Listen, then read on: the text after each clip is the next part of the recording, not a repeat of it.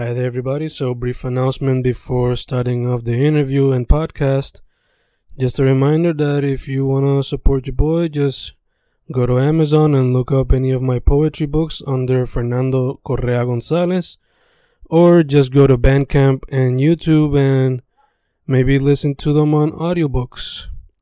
Thank you for supporting, thank you for listening, and enjoy the interview.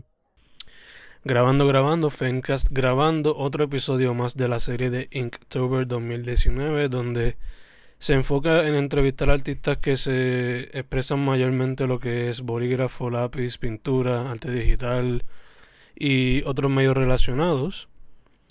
La persona presente, la invitada de hoy practica otros medios fuera de la pintura y el lápiz. Pero primero que todo, ¿quién es mi invitada y en dónde está chica? ¿En qué parte de la isla? Hola, pues mira, estoy en Atorrey, San Juan ahora mismo. Pero originalmente soy de Humacao. Ok, ok, ok.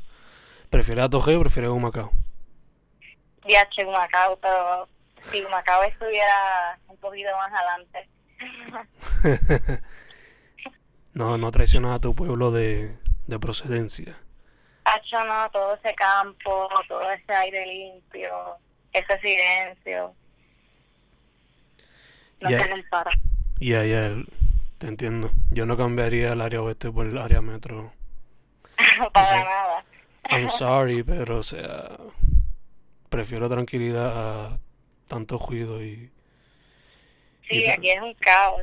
sí, los tapones y todas esas cosas. Eh, dicho todo eso, chicas, vamos directo para el grano entonces. Eh, ¿cómo fue que llegaste al mundo de las artes visuales?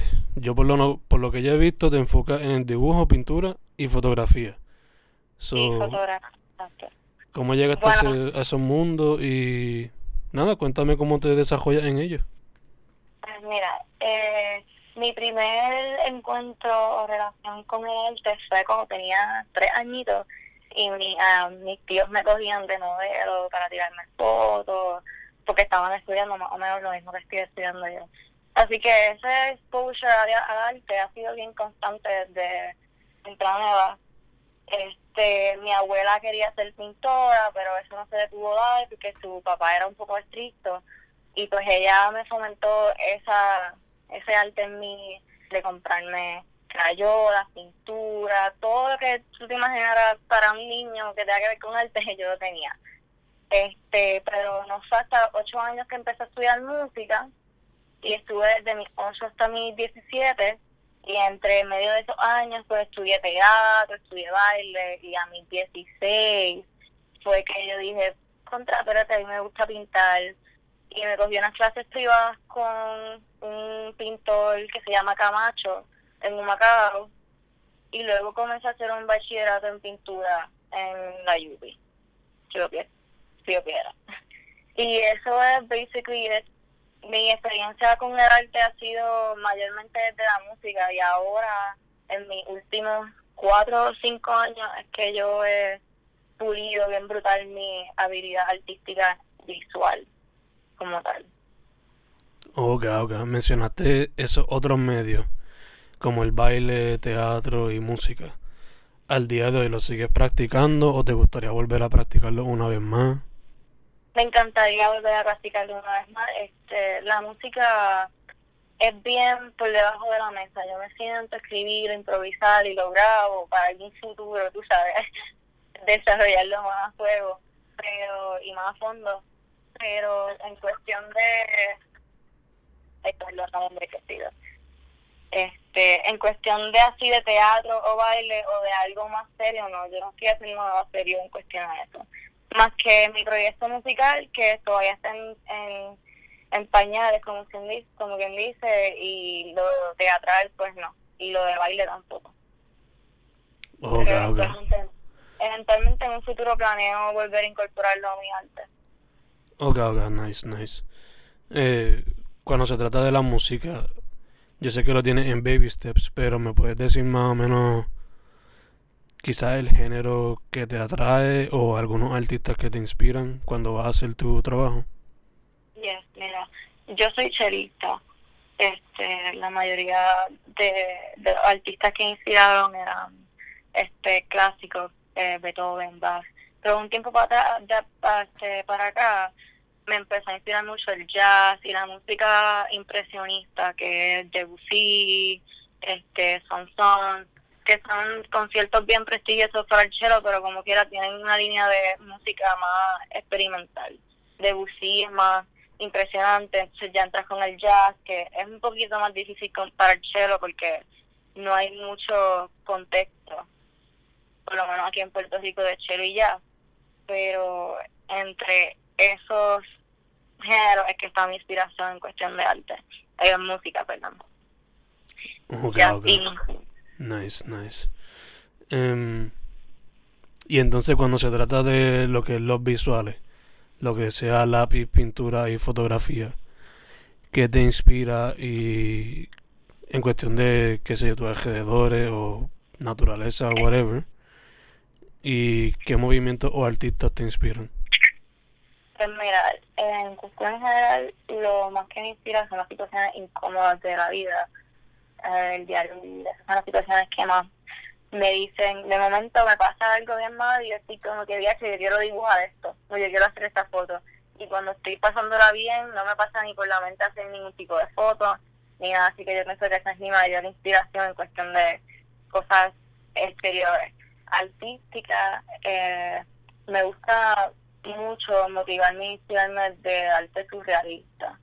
Eh, cuando se trata de fotografía, específicamente me gusta mucho el surrealismo, el conceptualismo, artistas como Ana Mendieta, Francisca, Francisca Woodman, Francesca Woodman, perdón, este artistas que trabajan más bien con su cuerpo y esa así como la sociedad afecta nuestra mente, etcétera, movimientos como el Dada o este hubo un movimiento de se llama body art que es más de los 60 a los 80 que tiene que ver con el performance y el cuerpo como dije. Esos son mis mayores exponentes de, inspiración y motivación.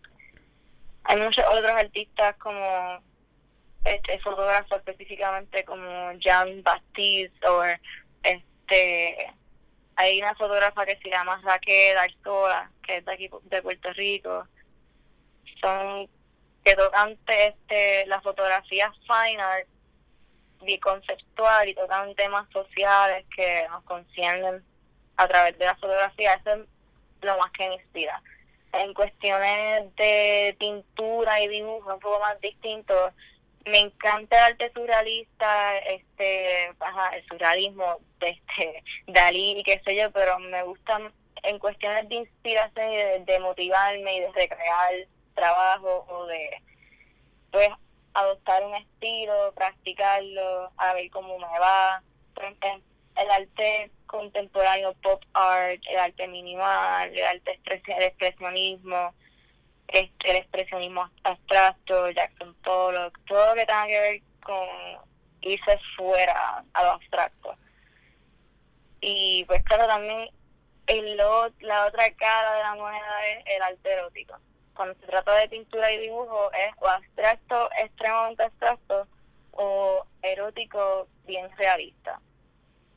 Hay un artista que, que me inspira mucho en cuestión de, de arte erótico que se llama Milk My Coconut en Instagram, que es arte bien erótico, bien erótico, bien sexual, pero en óleo, bien realista. Se ve brutal. Esa, yo, ese es mi primer artista que yo vi y dije, en verdad, yo quiero hacer arte erótico. y ella, de hecho, te iba a preguntarle eso ahora. Eh, que tú no tienes, yo no diría que tienes un estilo ya set, porque te veo que, como tú misma mencionaste, pues, explorar lo surreal, pero también explorar lo erótico. También veo que explorar lo que es el cuerpo femenino. Y hay piezas que se ven abstractas o psicodélicas. O te quería preguntar cómo has ido desarrollando tu estilo y cómo tú lo has visto crecer. Pues mira, yo pienso que para desarrollar mi estilo algo bien fundamental ha sido dialogar con mi trabajo y hacer que mi, mi trabajo dialogue entre sí mismo, que mi, mi arte de, dibujo o pintura dialogue con mi fotografía, aunque sea de una manera bien indirecta. Y cuando yo estoy haciendo mi trabajo y estoy en el proceso de creación, es bien importante dialogar con ese trabajo, ver qué estoy haciendo, qué no funciona, qué funciona. Luego cuando voy a editar las fotos, qué fotos voy a borrar, qué fotos voy a usar. Es bien importante ver qué te está comunicando el arte, qué, qué elementos utilizaste y cómo eso representa tus emociones o tu estatus este, psicológico, sociológico, económico, etcétera. Pienso que mi estilo se fue desarrollando a través de eso, a través de cómo yo misma analizaba mi trabajo y lo iba comparando con otros trabajos que quizás yo pensaba que iban más por la línea o la temática que yo quería trabajar este, relacionándose con otros artistas, colaborando con otros artistas, leyendo un montón, estudiando un montón, practicando el ojo visual como tal, este, tirando fotos por tirar o dibujando por dibujar, solamente para seguir practicando y puliendo esa técnica para cuando quieras establecer un concepto y tengas que pensar más en el mensaje que en la técnica, no tengas que tener la técnica como un obstáculo, sino que es algo que fluya. Y yo pienso que eso ha sido el mayor exponente para el desarrollo de mi estilo, ese diálogo constante. Pero bien dijiste que no tengo un estilo en cuestión de arte visual, no está marcado porque estoy explorando cómo pueden dialogar entre uno y los otros.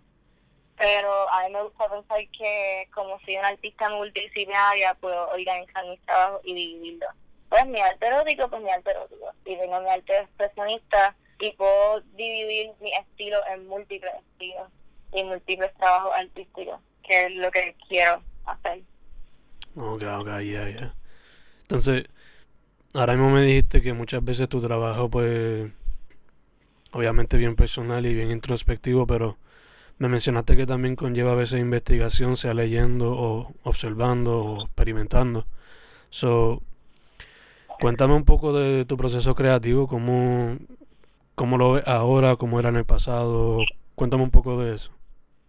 Mira, en el pasado, cuando más yo estuve creando así en detalles, en momentos, situaciones difíciles de mayor estrés, hace un año que yo puedo decir que ahí es donde está mi, donde yo tenía un proceso de creación bien intenso. Ahora es un poquito más tranquilo, es más llevadero. Antes era me caía. Por ejemplo, para hacer algunas fotos que yo tengo que, este, yo tengo una serie que se trata de el comfort zone y yo uso una silla y las escaleras con elementos para expresar, para expresar eso, perdón, para expresar eso. Pues yo ven y pongo la, la silla en la escalera y me caí como cinco veces. Este, también tengo otra serie que tiene que ver más con balancearse entre espacios y hacer fuerza con el cuerpo. También me lastimé. Que mi proceso ha sido bien arduo. En cuestión de fotografía fine art conceptual. Este, muchas veces cuando me voy a esconder detrás de los árboles o que quiero hacer una foto que tenga que ver con mi cuerpo relacionándose con el espacio, me pica, termino con picó en todo mi cuerpo, con, con heridas, cortaduras. Pero eso en cuestión de fotografía. En cuestión de pintura, en cuestión de arte, dibujo erótico es distinto. Este, en pintura, por ejemplo, yo tengo que estar en un espacio completamente abierto para tirar pintura, ensuciarme, llenarme, este, irme, dejar la pintura ahí por tres semanas y volver a ver qué día voy a hacer son procesos bien distintos. Ahora, el proceso de dibujo erótico es uno más bien, bien tranquilo en el sentido de que es bien lento. Yo cojo mi tiempo bien delicado, no me puedo ensuciar, no puedo tirar cosas, no puedo lastimarme, tengo que ¿verdad? ver las fotos, escoger, yo para el arte erótico es bien, es bien arduo también, yo tengo que escoger una foto que que exprese lo que yo quiero dibujar, a veces son fotos mías, a veces son situaciones reales y más o menos la perspectiva, ya es algo más tradicional, de dibujo tradicional. Pero que puedes ver la, la la división que hay entre disciplinas artísticas y cada proceso. Ya, Pero- ya, obligado. Mm, Si te si me preguntas cuál es mi proceso favorito, definitivamente el de las fotos, porque ahí yo puedo salir de mi de, de mi estado de comodidad, puedo sentir que estoy cruzando un precipicio que no cruzo con las otras artes, yo no pongo en peligro mi vida si estoy tirando pintura, ¿me entiendes lo que te digo? sí, sí que hasta cierto punto no solamente fotografía, pero un poquito de... Ay, ¿cómo se dice esto? Arte performance. Aunque sea entre ti, aunque sea solamente tú la que esté ahí presente o otra persona más. Exacto. Ya, ya, ya. Em, dicho, dicho todo eso, chicas, vámonos para el tema de experiencias. So, estamos en el mes de Inktober. Eh, so hay que hacerte la pregunta. ¿Te has tirado el reto? ¿Lo has considerado? ¿Lo harías en el futuro? ¿Qué ¿Qué, el reto de Inktober? Pues mira, yo eh, me estoy haciendo el reto, lo que pasa es que no he publicado nada porque no he tenido tiempo y me han faltado algunos retos. Pero realmente lo he querido hacer desde hace mucho tiempo y pienso que es un ejercicio genial y súper este, esencial para tu desarrollo artístico que lo estoy haciendo debajo de la mesa. Ya mismo un día me siento para tirar buenas fotos y publicarlo y decir como que, ok, aquí están los cinco días que, que brinqué y no publiqué. y como que, Fíjate, ahí estoy. sí, sí, como quien dice, no es que no lo estaba haciendo, es que pues estaba busy. exacto, exacto. Sí, sí, sí. Hay otro otro Inktober alternativo que es más como erótico, que sí, dibújate en no sé si lo viste. No, ¿cómo se llama? Quiero buscarlo, déjame buscar la foto. Porque me, me han dicho también el de Halloween, que asumo que es Inktober, pero más temática de Halloween. Ah, no, ese no lo he visto, fíjate, hay, hay varios para ese. Sí, sí. Mira, déjame ver si lo encuentro. Mira, se llama Newtober. Newtober. sí, Nice, nice. So, entonces, ¿estás practicando eso? sí. Este, lo estoy practicando tratando de combinar mi arte, mi dibujo original, lo que sale de mi mente sin ver nada, con lo erótico, por el Newtober. Nice. Hasta ahora no me encantaron los resultados, pero puedo decir que tampoco los odié. Ok. En cualquier... De cualquier manera es una buena práctica, ¿no? Exacto, sí, pienso que es buenísima. Sí, que aunque sea sirve de aprendizaje o pues estás, estás moviendo la mano y estás practicando. Sí, estás condicionándote a poder trabajar conceptos artísticos bajo presión O bajo una temática en específico que a veces uno, a mí se me hace un poquito difícil como tiene que ver con dibujo. Tú me dices, dibuja tal cosa y es más difícil que sentarse a dibujar de la mente. Oh, pero es bueno te- y hay gente que al revés, hay gente que no puede dibujar nada de la mente y tienen que ver para poder dibujar bien yo pienso que ese tipo de ejercicio es, es buenísimo para crear un balance entre esos dos aspectos Ya, ya. Y siempre, pues, a veces siempre un reto, siempre un reto siempre es bueno, ¿no? So, Exacto. a mí, yo me tiro el de Naporimo, que es un poema cada día de abril. Y ahora, ahora me voy a tirar uno que yo nunca he escrito una novela, jamás lo he considerado, pero me voy a tirar el reto de NaNoWriMo, que es una novela en noviembre. Uh, Sí, eso. Ya que siempre un reto, siempre un reto viene bien, aunque sea para mover el cerebro. exacto exacto Em, dicho eso y manteniéndolo en el tema de experiencias, ¿cómo ha sido tu experiencia en el- la escena de arte en Puerto Rico y qué tú crees que le hace falta para que siga moviéndose hacia adelante, chica? pues mira, yo pienso que a las escenas de Puerto Rico le hacen falta herramientas este, pero herramientas que el mismo sistema se supone que no tiene Eh, y a falta de eso, pues nosotros mismos creamos nuestras herramientas. yo no pienso que a, arte de Puerto Rico le falta artista o concepto o nada. Yo pienso que estamos súper adelante, tanto en los conceptos que trabajamos como en las disciplinas, que, no, que es bastante amplia nuestra lista de artistas y de distintas disciplinas que se... yo pienso que lo que hace falta son herramientas. Mi experiencia en la escena del arte en Puerto Rico no ha sido una muy extensa y muy crowded pero ha sido una bien especial. Pienso que de las mejores experiencias. Y yo, he hecho un montón de conciertos de música, tuve un montón de experiencias, pero igual pienso que la experiencia del arte, de la escena del arte, ha sido las mejores.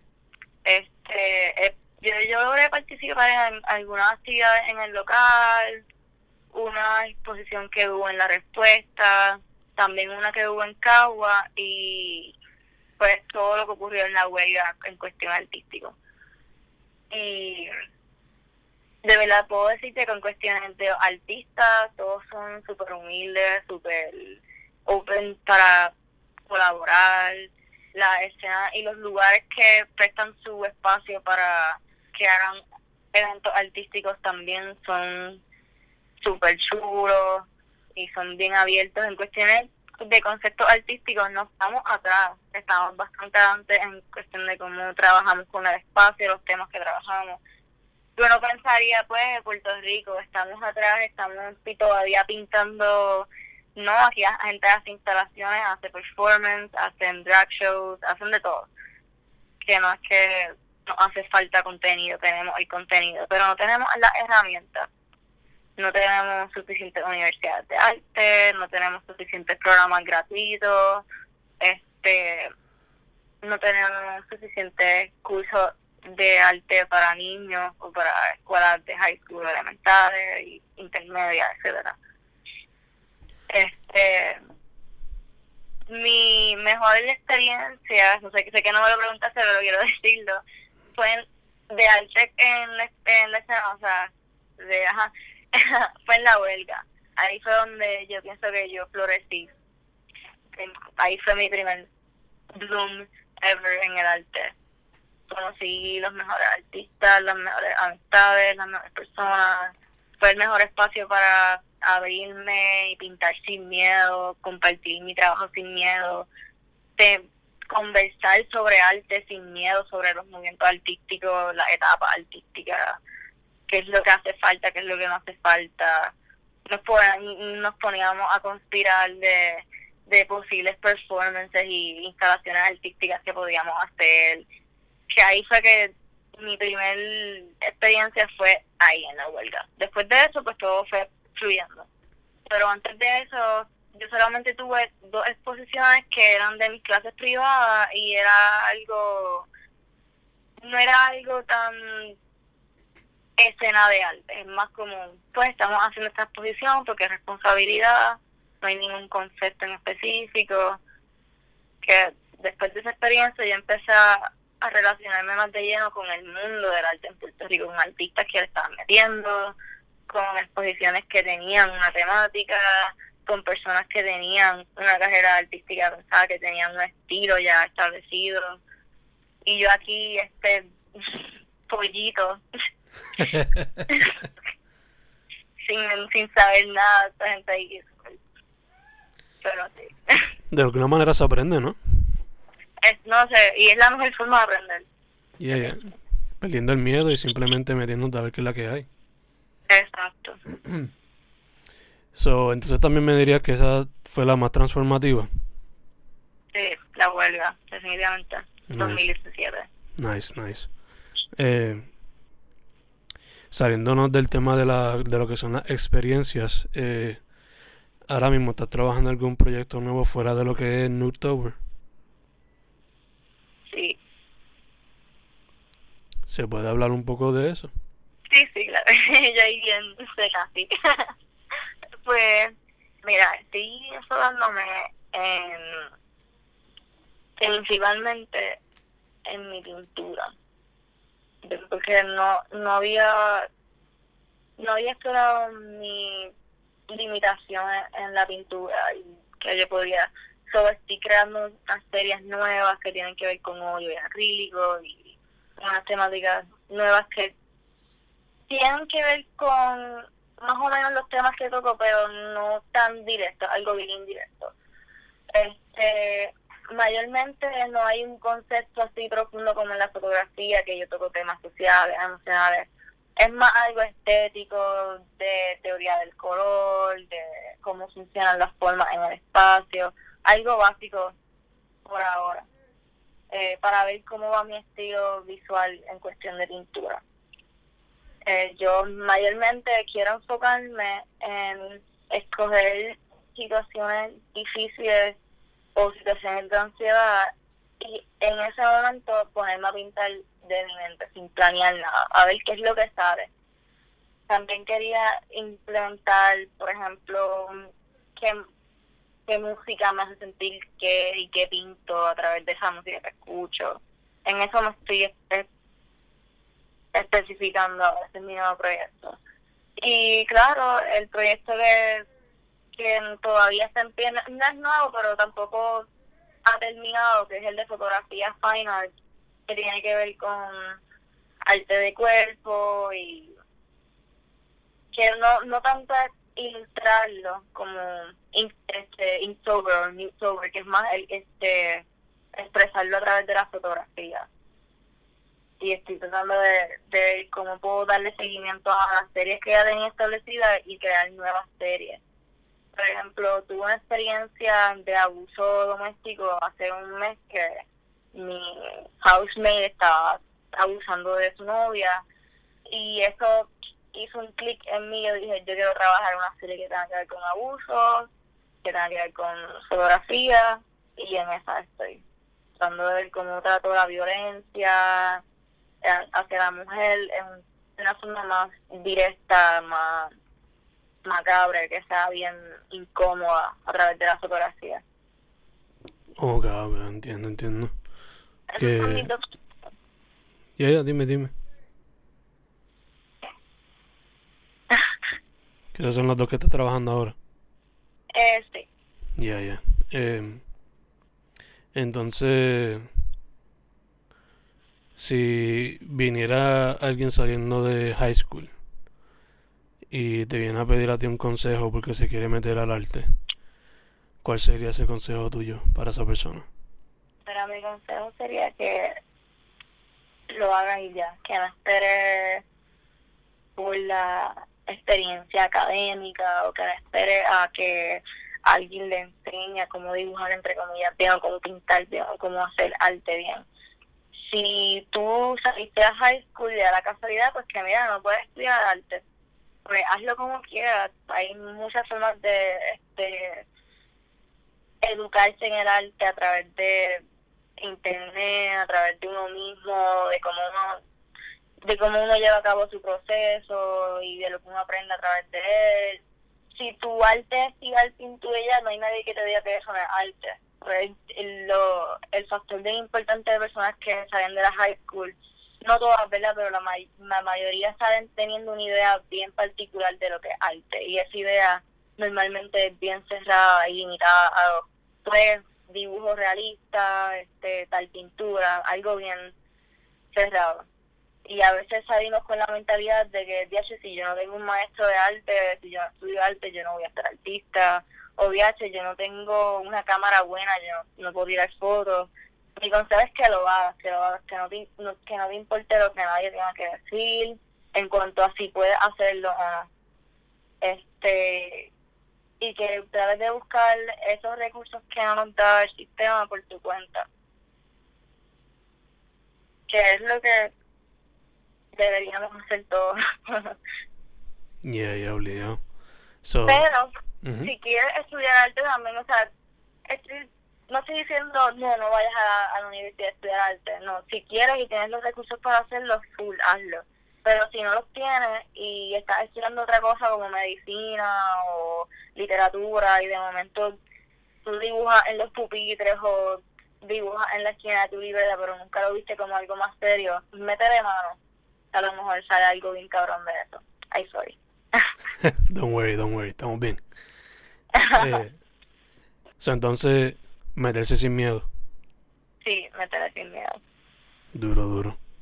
Pues, dicho todo eso, chicas, ¿dónde la gente puede contactarte para lo que sea? Pues mira, yo tengo mi cuenta de artes visuales, se llama Aquello, y tres underscores. Este, y mi cuenta personal se llama Vórtice, con V, de espiral. Es un sinónimo de espiral. Vórtice. Eh, yo tenía otra cuenta recientemente para mi fotografía fine art, que es lo que tiene que ver con el cuerpo, y fotos real, etcétera.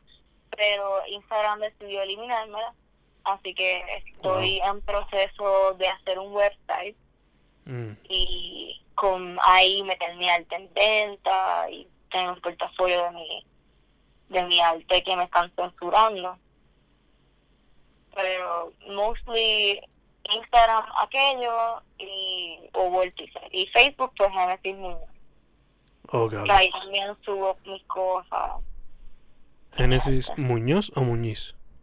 Muñoz Perfecto. Ok, perfecto. El email, el, el website, ¿tiene alguna fecha que tú piensas ya como que tenerlo o estás cogiéndolo suave? Pues mira, se supone que hoy para allá. se supone que antes de esta entrevista yo tuviera, pero se me ha hecho un poquito más difícil de lo que pensé. Porque estoy media piqui con los colores y yo no sé qué. Pero se supone que para hoy o mañana esté lista completamente con fotos, información y todo. Eh, el link te lo puedo enviar después, yo, yo estaba pensando ponerle Delicoesencia, que era el nombre de la cuenta de Instagram que me borraron. Sí, sí, ya me estaba raro. Yo el otro día estaba tratando de entrar, pero nada que ver. Sí, bueno, yo, yo no sé ni por qué, yo ese día yo no había posteado nada eh, ofensivo ni explícito. Fue como que, pues, alguien le dio con reportarme 40 veces hasta que Instagram se cansó y me borró. Eso o, o, o Zuckerberg no le gustó algo que hiciste.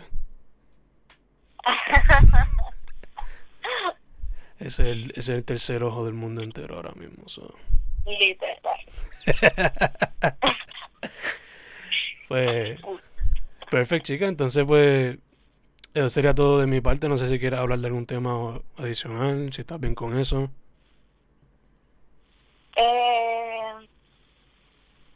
sí, no, yo creo que pudiera darle un montón de cosas, pero creo que lo cubrimos bastante bien en la entrevista de hoy.